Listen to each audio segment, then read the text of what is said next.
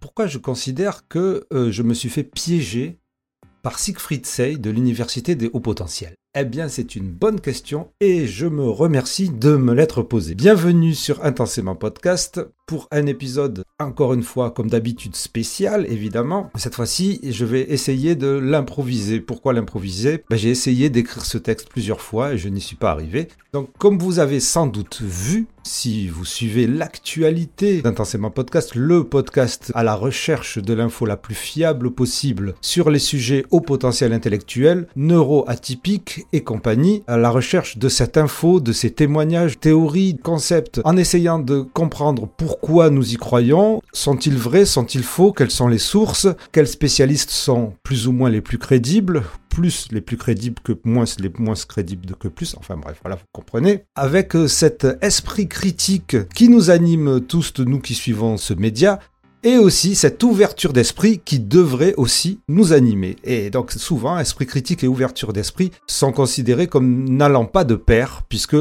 selon certaines personnes, l'esprit critique retrécit les champs du possible, alors que l'ouverture d'esprit, ben, l'ouvre justement. En réalité, euh, vous allez comprendre, et vous pouvez comprendre si vous vous intéressez véritablement à l'esprit critique, que l'esprit critique, au contraire, agrandit les connaissances, le savoir, et donc le champ des possibles. Voilà.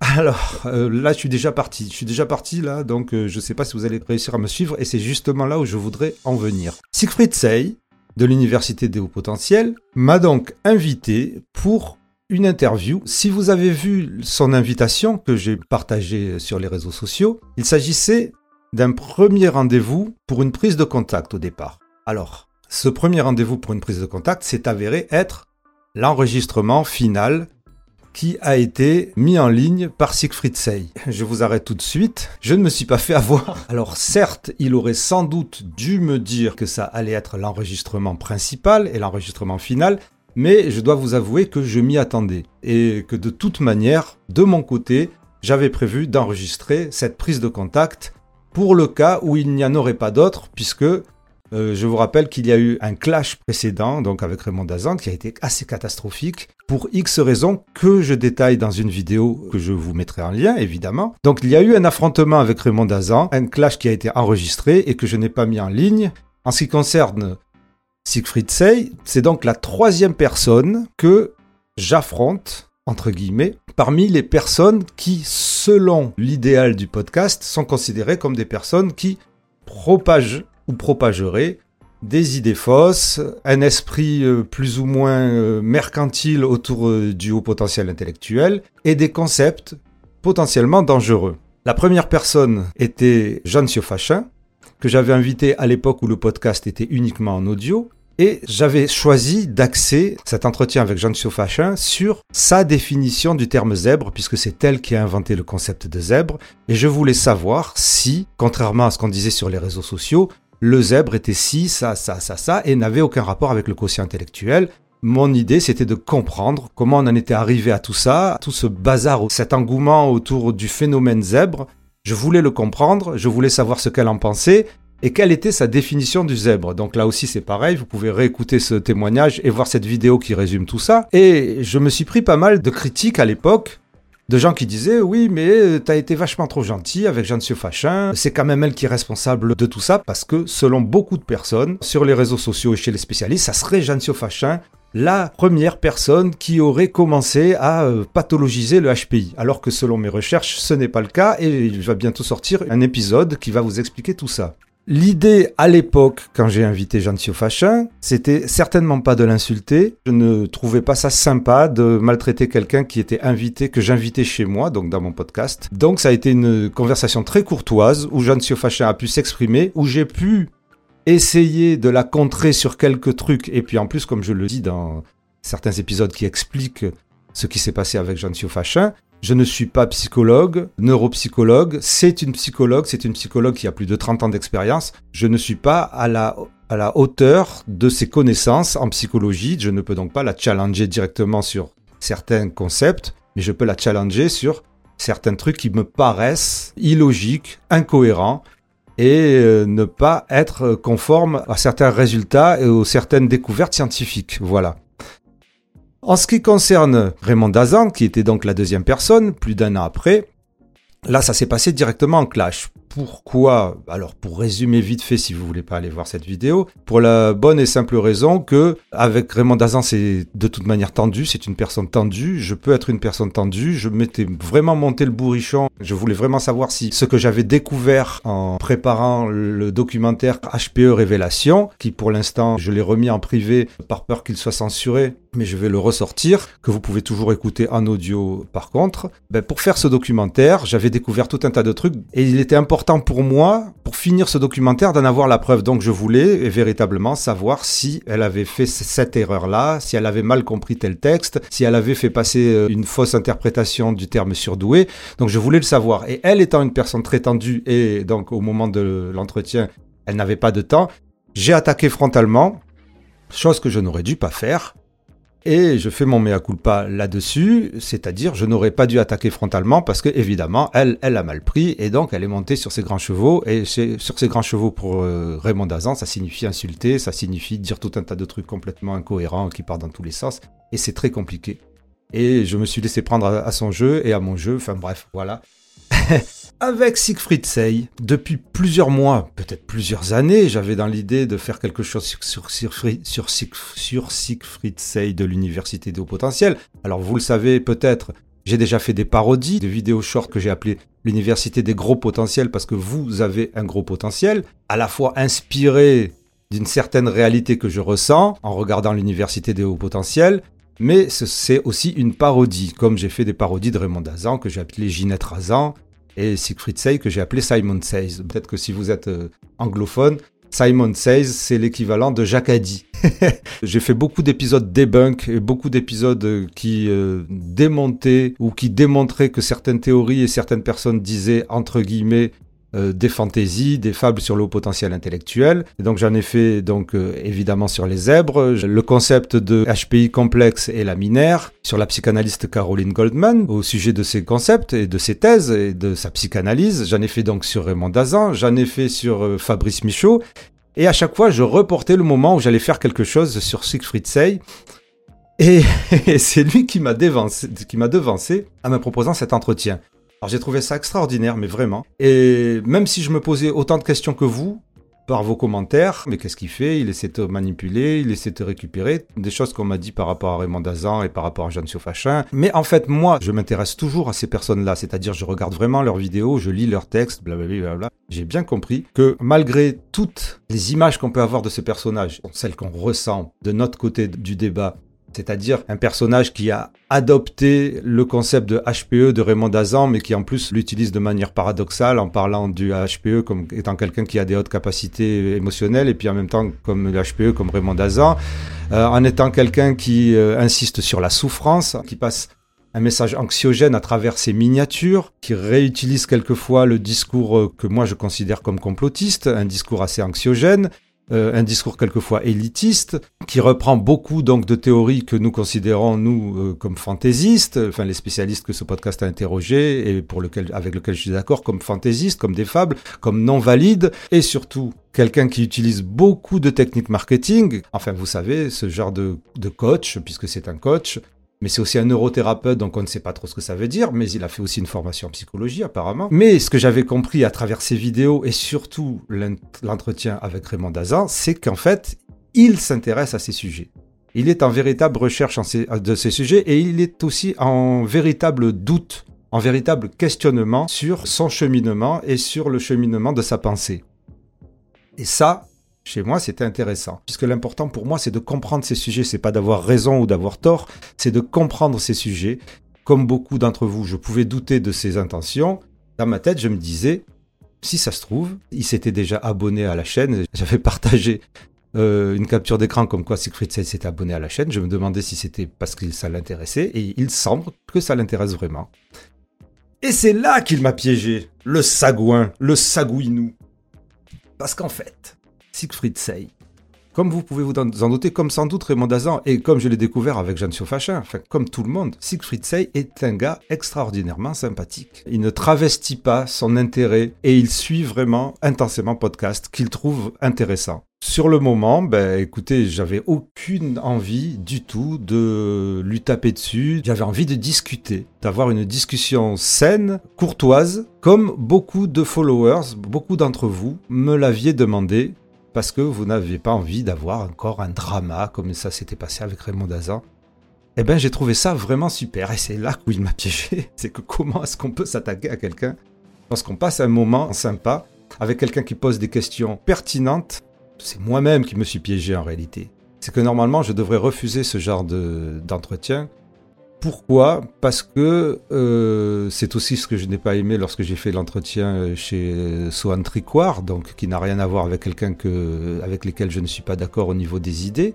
Au contraire, c'est qu'en fait, lorsque je m'exprime dans ce genre d'entretien, dans ces interviews, lorsque je m'exprime sans montage, puisque la plupart des vidéos, des épisodes de podcast que je fais sont avec un montage, un énorme montage.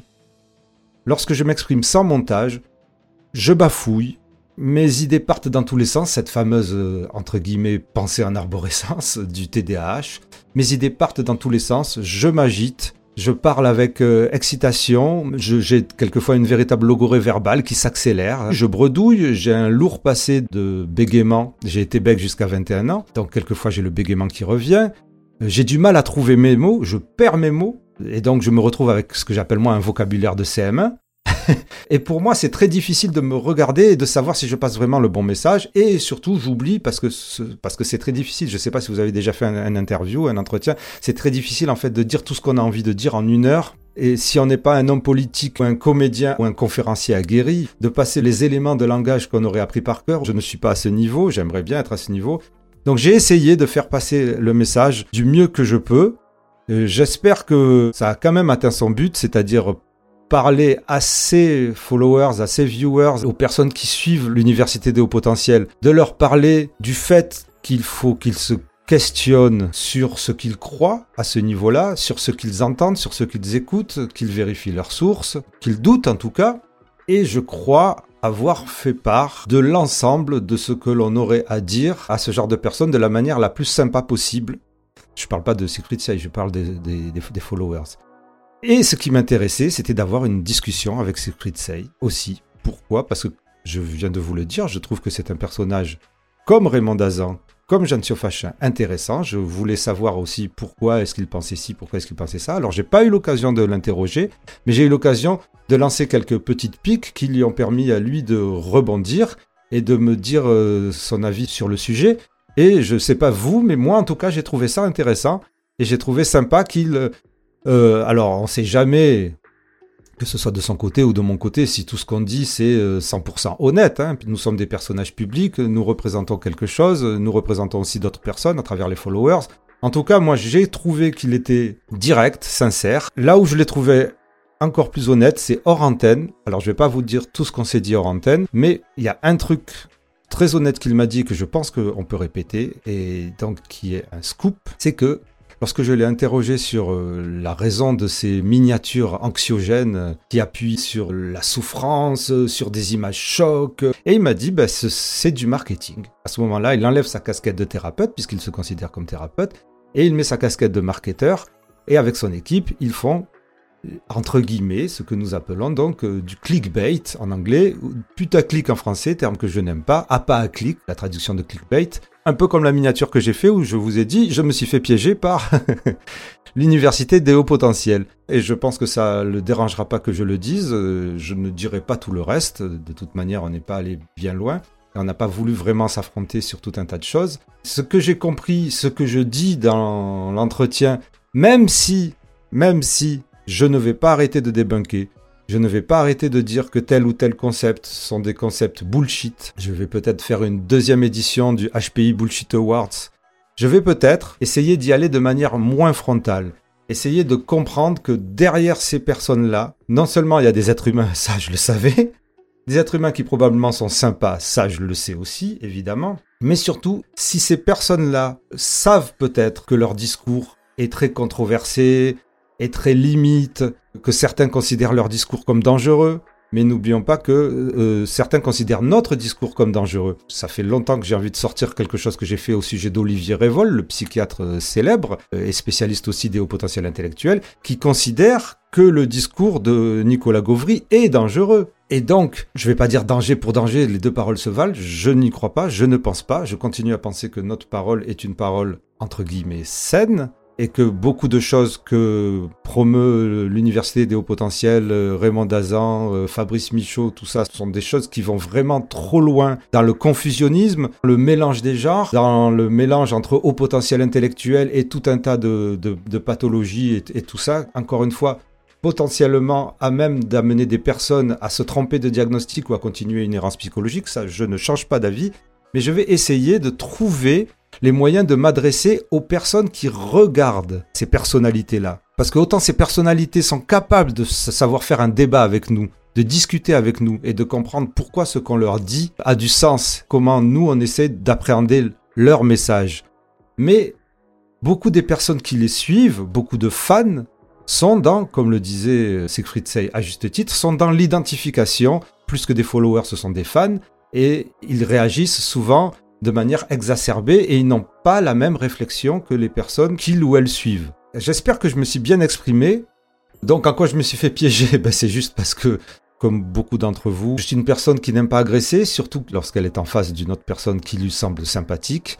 Et donc, je ne suis peut-être pas allé assez loin pour certains d'entre vous, comme j'aurais pu le faire. Mais pour moi, je pense que je trouve que c'était super. Je trouve que le geste qu'a fait Siegfried Sey est vraiment un geste super.